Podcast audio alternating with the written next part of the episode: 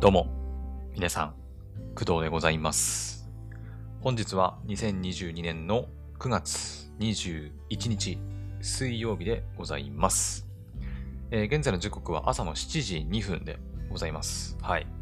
ついにね、まあ、7時を過ぎてしまいましたが、はい、いつも通りやっていきたいと思います。えーっと、今日はですね、寒いです。はい。えー朝のニュースでもね、まあ、全国ニュースでやってたと思うので、まあ、皆さんのところももしかしたらそうなのかもしれないんですが、なんか、今シーズン最も冷える日らしいですね。うん。まあ、今シーズンっていうのは多分4月からのことなのかなうん。まあ、4月からの、ね、4、5、6、7、8、9ときて、まあ、最も冷え込んでいるということみたいで、あのね、ここ最近私もずっと暑くて、うん。まあ夏の間はね、暑くて、えっ、と、夜寝る時、ね、エアコンつけて、まあ夜の、あの、なんだ、間に、こう勝手にエアコンの電源が切れるように、うん、設定して、夜寝てる間、しばらくの間はね、エアコンつけたりして寝てたんですけど、あの、久々にね、あの、何にもつけずに寝ました。はい。さすがに。うん。まあむしろね、あの、今日朝起きてきたら、あの、あまりにも寒すぎて、あの、まあ、自分の部屋ではないんですけど、あの、まあ、自分の家のリビングルームっていうのかな？の部屋にまあエアコンがあって、あの、ついにね、暖房をつけるっていうことが、まあ、起きるぐらい、あの、青森は冷え込んでおります。はい。で、たった今ね、えっ、と、シリの方にね、何度なのか確認してもらったところ、現在の私の住んでるところの気温は、えー12度。12度。もうついにそこまで来ましたね。はい。で、聞いたところによると、あの、昨日の夜夜中なんかはもっと冷え込んでいて、もうついにあの一桁台まで行ってたみたい。9度まで。うん。9度までもう下がっていたらしいです。はい。まあ、青森でこの程度なんで、やっぱり北海道とかはもうすでにね、氷点下はさすがにないかな。どうだろうね。北海道のさらに北の方とかはあるのかな。さすがにまだ早いかな。ね。うん。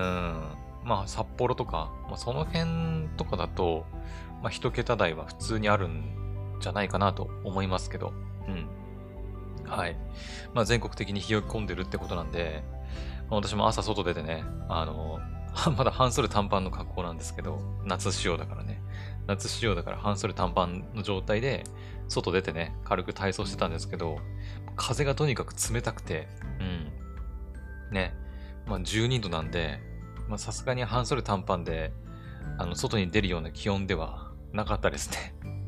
はい。あの、本当にね、あのー急にね、寒くなったり、急に暑くなったりっていうことが、まあ、この時期あるのかなと思いますんで、確かね、今日がまあ寒いんだけど、今日、明日、明後日あたりがね、寒いんだけどね、またちょっとね、徐々になんか上がっていく、少し暖かくなっていくっぽくて、うん。まあ、まだ9月だしね、うん、まあ、まだ残暑がね、あったりすることもあるので、やっぱこう、急に冷え込んだり、急に暑くなったりみたいなことがあってね、まあその寒暖差にやられて体調崩す人もね、まあいると思うし、まあ私もね、結構それで頭が痛くなったり、ね、することもあるので、うん、まあちょっとね、この時期気をつけたいなと思います。はい。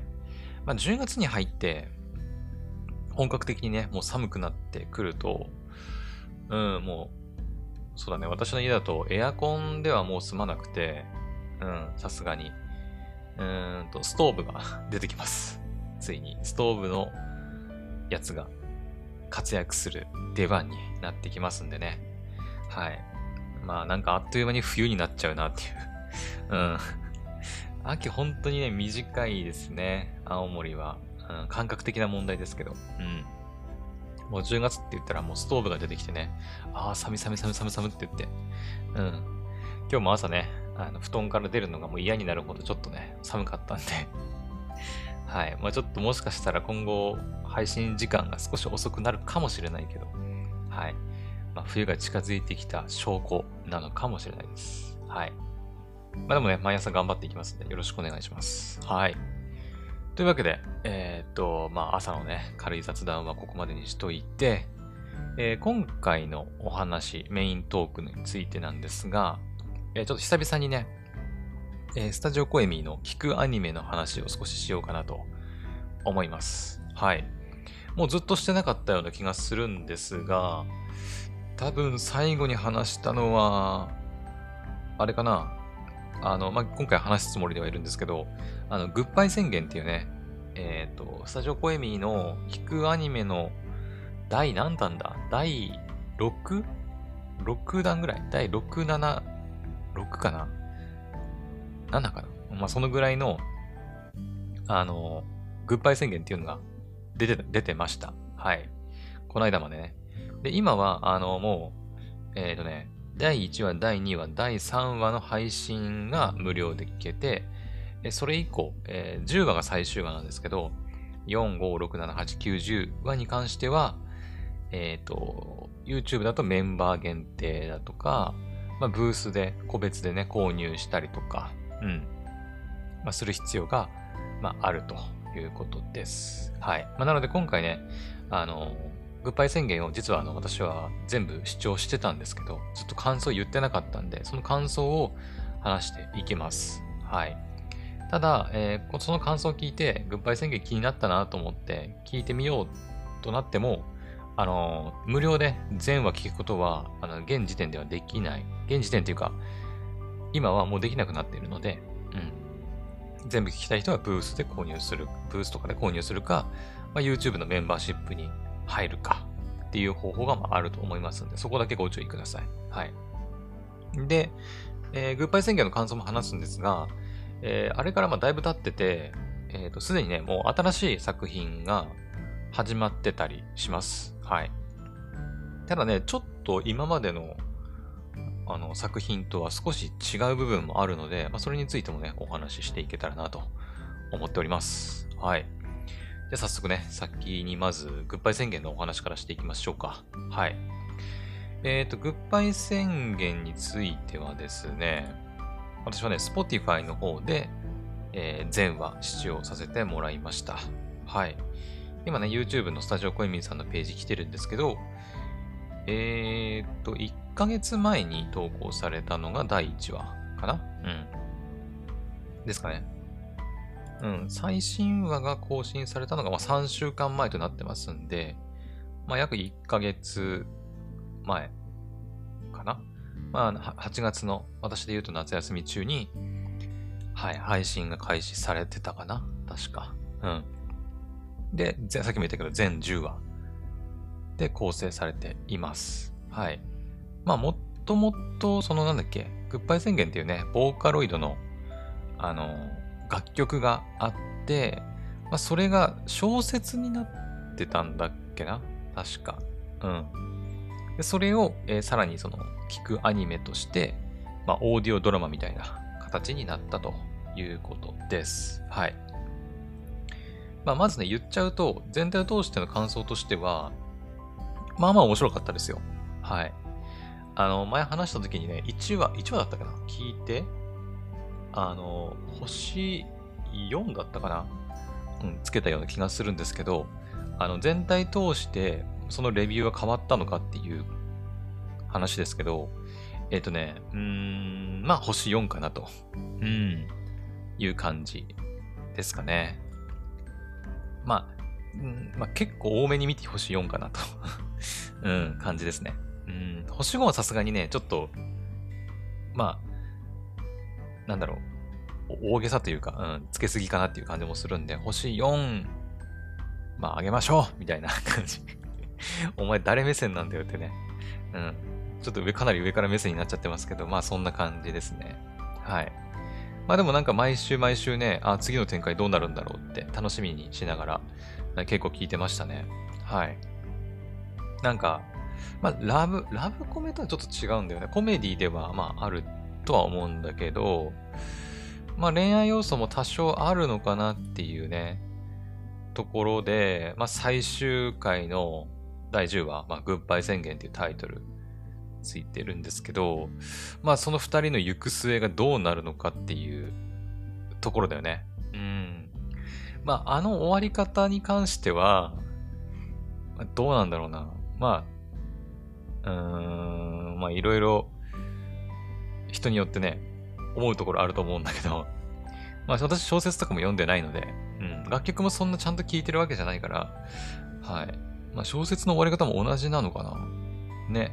小説がどこまで描かれていて、今回の聞くアニメが一体どこまでね、描いたものなのか、ちょっとわかんないんですけど、うん、まあ、小説もあの終わり方で、まあ、グッバイあ、えっ、ー、と、聞くアニメの終わり方も、あの、10話と、10話の終わり方で、まあ、同じであるんであれば、うーん、まあ、ハッピーエンドといえばハッピーエンドなのかなっていう気もするけど、なんかちょっともやっとする部分も あるなっていう、まあ終わり方ではあるんだよね。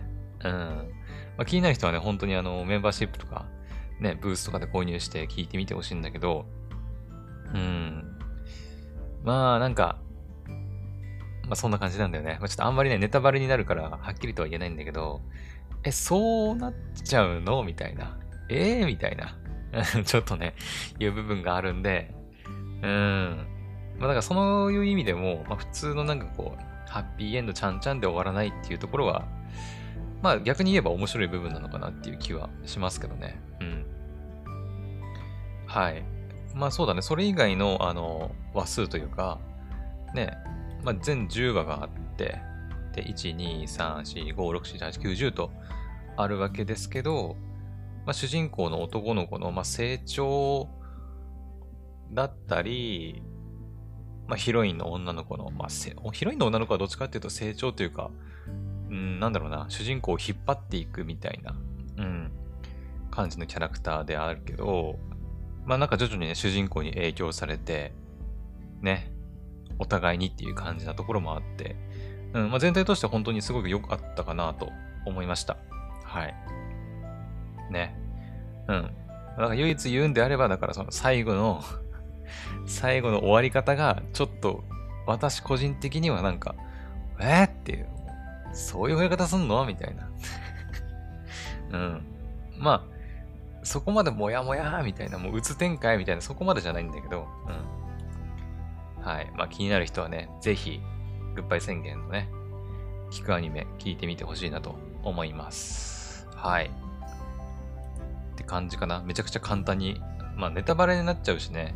現時点ではもう3話までしか聞けないようになってますんで、まあなかなかね、あのー、簡単に聞いてくださいとは言いにくいんですけど、うん。はい。ですね。まあ YouTube の場合は、えっ、ー、と、まあ Spotify と、あ、間違った、あれ。YouTube の場合は、えっ、ー、と、Spotify とは違って、まあ、音声コンテンツじゃなくだけじゃなくてね、まあ、動画のコンテンツになってますんで、まあ、キャラのね、あのイラストがこう、ちょっと口がパクパクって動いたり、目がこう、なんていうの、瞬きか。瞬きしたりみたいな、まあ、そういう演出がね、加えられていて、まあ、よりなんかこう、物語の中にこう引き込まれやすいっていうような感じにはなってますね。はい。まあ、私はあの、Spotify の方で夜寝る前にね、あの、もう、ヘッドホンつけて、ね、あの集中して聞いたりしてたんで、まあ、それはそれで面白かったかなと思いますけど、うん、やっぱビジュアルがあった方が、ね、いいっていう人は、まあ、YouTube で視聴するのがいいのかなと思います。はい。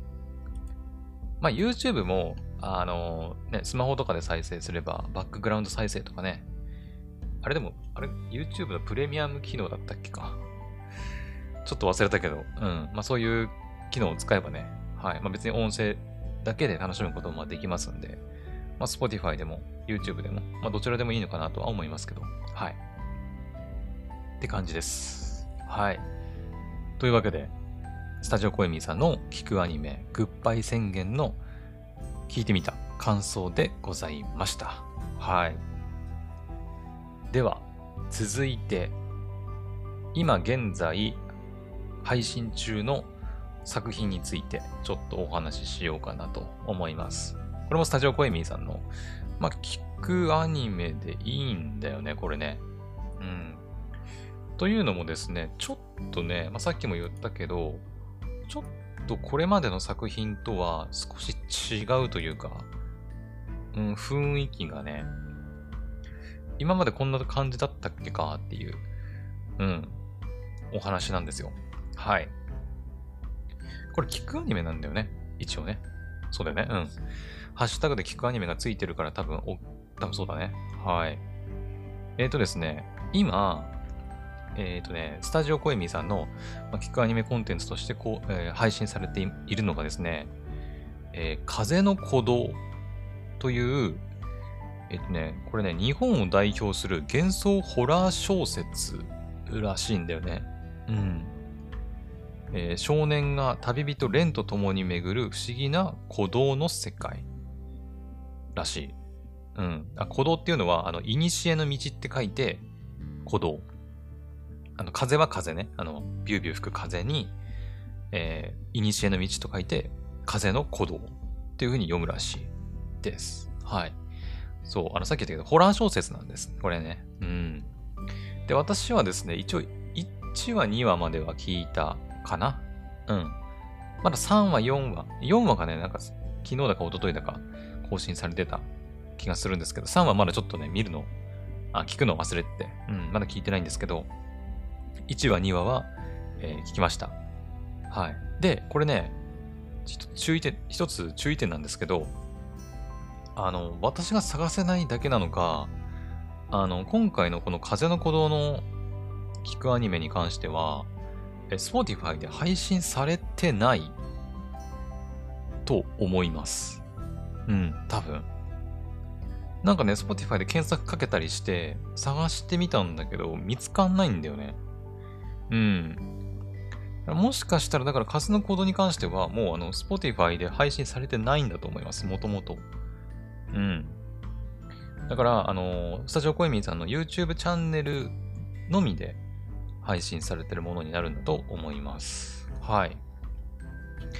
その YouTube のね、風のことの第1話とかの概要欄見てみたんですけど、特にその Spotify のリンクが貼られてるってこともなくて、うん。まあなんかその、商品版豪華特典がついてる、えっ、ー、とね、特典音声の、えー、こ、え、な、これなんだろう、きつ、きつね魔術師でいいのかなうん。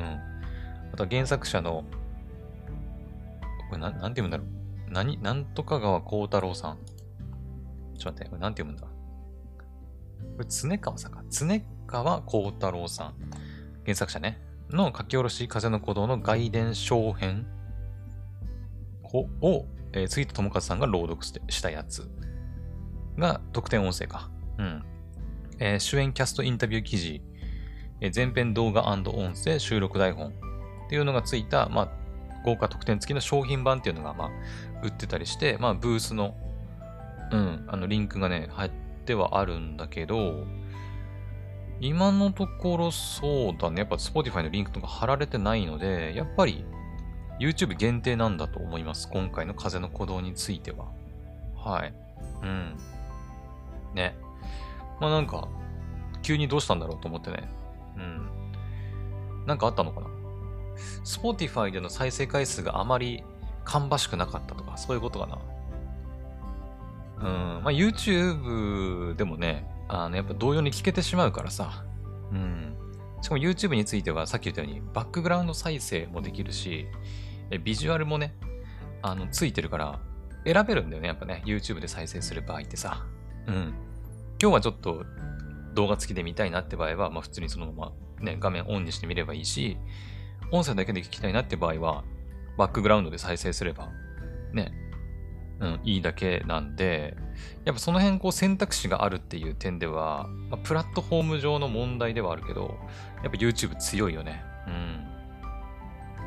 あの、この前かな。ちょっと前に、その YouTube でポッドキャストが聞けるようになるって話もしたけどさ。うん。まあ、あとね、これあんまり、まだね、クドラジで大々的には言ってないんだけど、今ですね、私、そのクドラジの公式サイトを、えっ、と、まあ、クドラジの公式サイトとしてではなく、ちょっとね、ポッドキャストのそのノウハウを、ね、まとめたサイトみたいな形で、まあ、運用していこうとしていて、まあ、その中で、その YouTube とポッドキャストのね、ことについてもちょっとね、まあ、文章であの書いたりもしているんですけど、あのね、やっぱりね、YouTube 強いよね。プラットフォームとしてさ。うん。もう、今はね、もはやナンバーワン、動画プラットフォームナンバーワンだとは思うんですけど、今後そのポッドキャストも聞けるようになるってなると、既存のポッドキャストプラットフォームがかなりやばいじゃないかなっていう気はしてます。はい。もうすべて YouTube の中でね、できてしまうってことになっちゃうから。うん。ね。動画はもう YouTube で見るし、ポッドキャストも、じゃあ、ついでに YouTube で見ちゃおうかってなっちゃうと思うんだよね。うん。うん、やっぱ、ね。っていうのもあるのかな。もしかしたらね。うん。今回その風の鼓動が、Spotify がなくて YouTube のみになっているのはそういう点もあるのかもしれないですね。うん。しかもその YouTube ってやっぱさ、メンバーシップ。さっき言ったけど、メンバーシップ機能。うん。それこそあの、グッバイ宣言とか、メンバーシップ機能もあるし、うん、そのままね、メンバーシップになれば、YouTube 上でメンバーシップ限定の動画が見れるし、Spotify は多分ないんじゃないかな、そういう機能。うん。確か。ポッドキャスト自体もね、やっぱそのまだ収益化っていう部分に関してまだ弱い部分がね、結構弱いというかまだ不十分なね、感じがするので、やっぱ Spotify とかもそうだけど、ポッドキャストで収益化するってなかなか難しいんだよね。うん。はい。まあ、スタジオ小泉さんはやっぱ企業としてやってるわけですから、やっぱ収益が生まれないと、ね、こう、サービスも提供できないわけですから、なんかそういうのを考えると、やっぱ Spotify で配信せずに YouTube に特化して、ね、メンバーシップだとか、まあ、ブースだとか、でやっていくっていうのは、まあ、ね、いい判断っていうのも変なんか変だけど、うん。まあ、そういう判断もありなんじゃないかなっていう気はしますね。うん。まあ本当に誰目線なんだよって感じなんだけど、まああの、ポッドキャストやってね、まあいろいろ、私も自分のね、ポッドキャストの収益化とかね、そういうお金の部分に関してはちょっといろいろ自分でも調べている身ではあるので、そういう人間からすると、まあそういう判断もまあ確かにあるよなっていう気がしてます。はい。えっと、全然ちょっと話それちゃったんですけど、うん。まあもちろんわかんないですよ。あの、実際のところはわかんないけど、スタジオコエミーさんが、あの、どういうつもりでその Spotify の配信をしてないのかっていうのはわかんないけど、まあそういう背景あるんじゃないかなっていうことですね。私の勝手な妄想なんで、まあ、うん、そうなのかなぐらいの気持ちで聞いてほしいんだけど。はい。ねそれとも私がやっぱ咲かせてないだけなのかな？どっかにあるんですかね？検索かけたんだけど出てこなかったんだよね。うん不思議です。そういう意味にも込めてホラーなのかな？違うかなあの、まあ、で、あの、今ね、第4話か、4話まで配信されてて、で、こちらもですね、第3話までは、えー、もうずっと無料で公開されるんだけど、えっ、ー、と、最新話、1週間限定の最新話だけは、まあ、無料公開されていて、で、それ以降は、あの、まあ、メンバーシップ限定のコンテンツになるみたいなんで、うん。あの、今これ聞いてね、あの、風の鼓動気になるなっていう人は、ぜひ、あの、今からね、今だったらまだ間に合うんじゃないかなと思いますんで、はい。ぜひ聞いてみてほしいなと思います。はい。あの、私ね、まあ、ぶっちゃけるとホラー系あんまり好きじゃないというか、得意じゃないんですよね うん。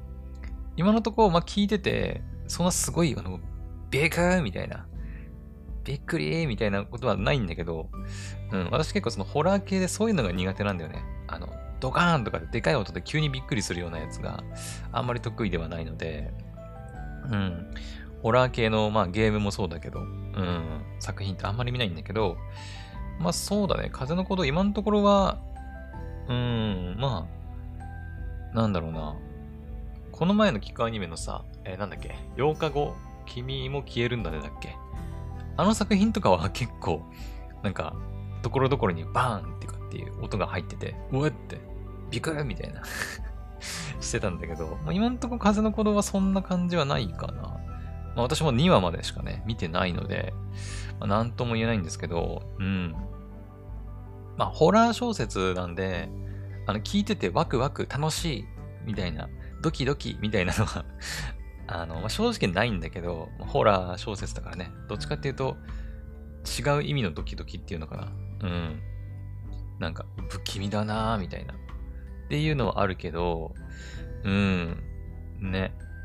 まあ私はどうかな。ちょっとね、やっぱ好みがあるからさ、そういうのってさ、コメディが好きな人、ホラーが好きな人って、ね、やっぱホラーが好きな人はこういうのね、聞いて、なんかこう、あ怖い、ドキドキドキドキっていうのが好きな人は楽しめると思うんだけど、私はね、やっぱ、聞いてて楽しくなるような作品が、まあ、好きなので、うん、本当にやっぱ趣味、趣味というか、好みの問題っていうのが、ね、大きいのかなっていう気はしますね。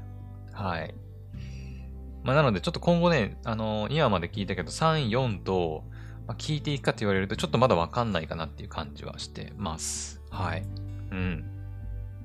まあ、一応皆さんにね、なんかこういう感じだったよっていうのを伝えるために聞いておきたいなっていうのはあるんだけど、うん、1話2話を聞いた感想としては、あ、次、次も楽しみだなーっていうのは正直あんまないんじゃないんでね。うん、ぶっちゃけるとね。うん。それで言うと、グッバイ宣言とかはね、結構ね、毎週、あ、次どうなるんだろうっていうね、ワクワクみたいなのがあって、毎週楽しみにしてたんだけど、うん。まあ、あれはホラーじゃなくて、やっぱコメディで、私も大好きなラブコメみたいな部分がね、ちょっとあるので、うん、やっぱ、好みだよね。うん、好みだね。やっぱそういう部分もあるんでね。はい。まあ、ホラーが好きな人は、はい、一度 YouTube で聞いてみるといいんじゃないかなと思います。はい。YouTube で動画で見るとですね、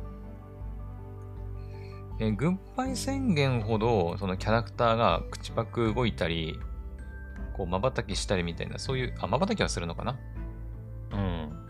まあ、口が動いたりみたいな激しい動きはそんなにはないんだけど、うん。